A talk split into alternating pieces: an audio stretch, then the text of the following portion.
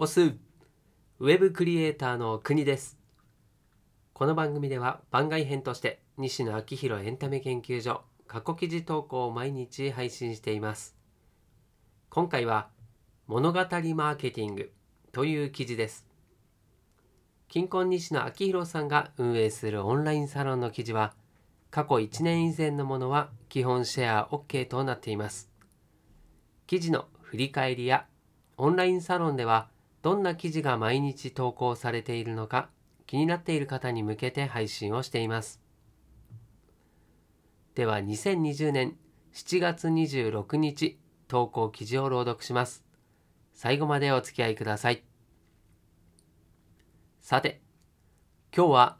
物語マーケティングというテーマでお話ししたいと思います。多分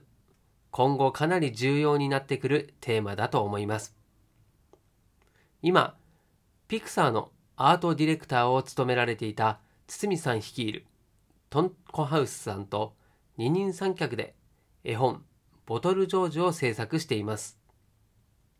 ピクサーもトンコハウスも大好き。絵本ボトルジョージは夢破れ、酒に溺れ、酒に飲まれてしまい、酒瓶の中で暮らすことになった小人のジョージの物語。第二の人生セカンドチャンスがテーマなので絵本作家に転身した僕や YouTuber に転身した梶原くんの人生が物語から透けて見えてきます。結局僕は手を変え品を変え自助伝を書いているのだと思います。それでいいよね。自分の言葉だし。勘の良いサロンメンバーさんならお察しかもしれませんが絵本「ボトルジョージ」は絵本単体で終わらせるつもりはありません。お酒を作られているサロンメンバーをナンパ。ジョージが暮らす酒瓶の酒をゼロから実際に作ってスナックキャンディーで販売するつもりです。この時このお酒を買う人は2種類。1お酒を飲む人。2お土産インテリアとして買う人。2があるので若者のお酒離れとかは関係ありません。飲み物からインテリアに意味変すれば問題は解決です。ここ最近集中的に話していますがこのように僕は現実とファンタジーの境界線を曖昧にすることに強い興味を抱いています。今日は現実とファンタジーの境界線を曖昧にする理由と手段について少し突っ込んでお話しします。現実とファンタジーの境界線を曖昧にする理由。これはよく言っていることですが、インターネットによって情報や技術が共有されてあらゆるサービスのクオリティが上がり均一化されてしまうと機能で差別化を図ることが難しくなってきます。どのラーメン屋さんも美味しい問題です。どこの店に入ってもサービス内容はそれなりに当たり前なので前までは機能で店を選んでいたお客さんは人で店を選ぶようになります。どの店に行くかではなく誰が働いている店に行くかという人検索の時代です。人検索の時代の最大の才能はキャラクターです。キャラクターさえ愛されていれば他の店よりも100円200円高かろうが何も気になりません。そもそもそのキャラクターに対する支援のつもりでその商品お店を選んでいるので。現在株式会社西野の若手スタッフはそれぞれ得意なメディアで発信をしていて会社は彼らの発信を後押ししています。おかげで彼らがスタッフを務めるイベントにはお客さんが集まります。刺さりもしない広告に広告費をかけるよりもよっぽどコスパの良い広告です。彼らの未来のことを考えても。時代はあの人が作っているサービスやあの人が経営している店を選び始めました。サービス内容を売るよりも人を売ることの方がはるかに重要で人を売らない限り薄利多売ゲームからの脱出は難しいように思います。そんな中金婚西野が300年残るエンターテインメントを作るとか何とか言い出しています。静かにしろ。これがなかなか厄介な問題で人って300年も生きれないんですよね。つまりどれだけ人を売ったところでどこかのタイミングで最大の商品である人がいなくなるんです。金婚西野はそこそこ集客力があるのですが金婚西野はいずれ確実に死にます。こうなってくると人以外のものに集客してもらわねばなりません。そこで出てきたのが最近ずっと言っている壁紙です。壁紙とは写真を撮る際の背景となるもの。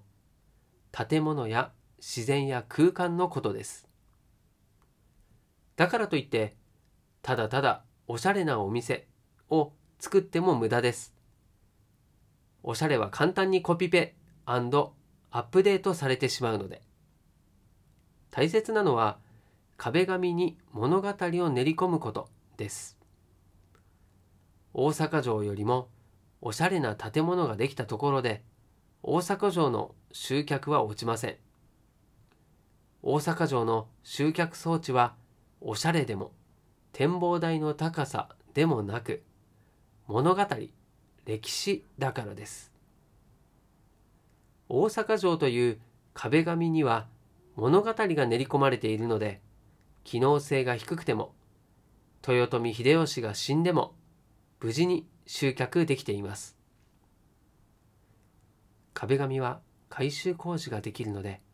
300年間生き残ることができます。これが僕の現実空間にファンタジーを練り込んでいる理由です。現実とファンタジーの境界線を曖昧にする理由。一昨日インスタグラムに絵本の全ページ無料公開してみました。リンク先のサイン本がめちゃくそ売れました。今後も無料作品を追加していく予定ですがこれが面白いことにインスタグラムに絵本の全ページを公開するとページごとのデータが取れるんです。読者がどのページに引き付けられているかが数字で出るんですね。もう少し踏み込んだことを言うと時間経過とともに微妙に数字の伸びにばらつきがあります。つまり読み返されているページがわかるんです。面白いですね。もちろんその数字を反映するような作品作りをするつもりはありませんが参考にはさせていただきます。さてこのインスタグラムの無料公開の狙いについて昨日の記事ではまだ話していないことがあります。それはインスタグラムを使ってハッシュタグやタグを絵本の中に埋め込むことで絵本をグッズのカタログや観光ガイドにするです。インスタグラムに無料公開した絵本チックタック約束の時計台の背景にはハープ状の大きな橋が出てきます。このページのコメント欄、かっこ西野のコメントに、ハッシュタグビッグハープというハッシュタグを生み込んでいるのですが、このハッシュタグをクリックすると、兵庫県川西市にある橋が出てきます。絵本の中に登場する橋と全く同じ形状の橋で、地元民からはビッグハープと呼ばれています。こうして現実世界にすでに存在している壁紙に物語を練り込み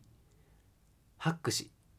ファンタジー作品として存在させ集客につなげます。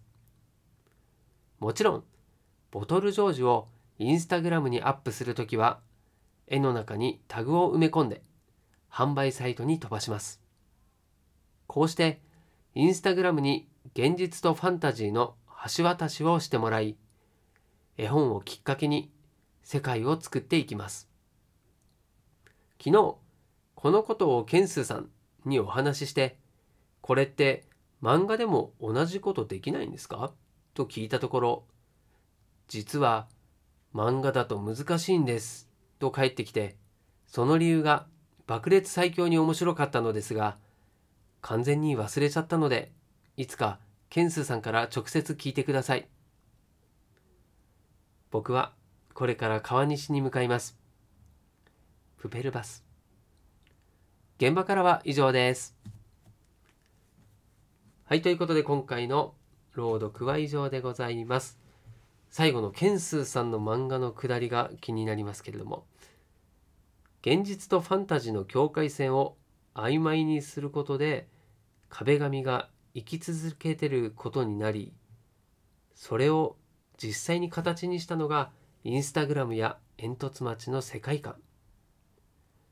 300年先まで考えたことによって具体的な考えや方法が生まれているんですよね。じゃないとそこまで考えようと普通はしないですから。豊臣秀吉が300年後の世界をイメージして大阪城を作ったかは謎ですけれども確かに長い歴史を味方にしている物語や場所は壁紙が色あせていないんだなと思います。自分にはそもそも壁紙すらない状態なのでまずそこからですけれどもその先まで考えて壁紙を作った方がいいなというふうに思いました。では今回も最後までお付き合いいただきましてありがとうございます。こちらの記事や朗読がたくさんの人に届くようシェアしていただけますと嬉しいです。ではまた明日この場所でお会いしましょう。お届けは国でした。したっけね。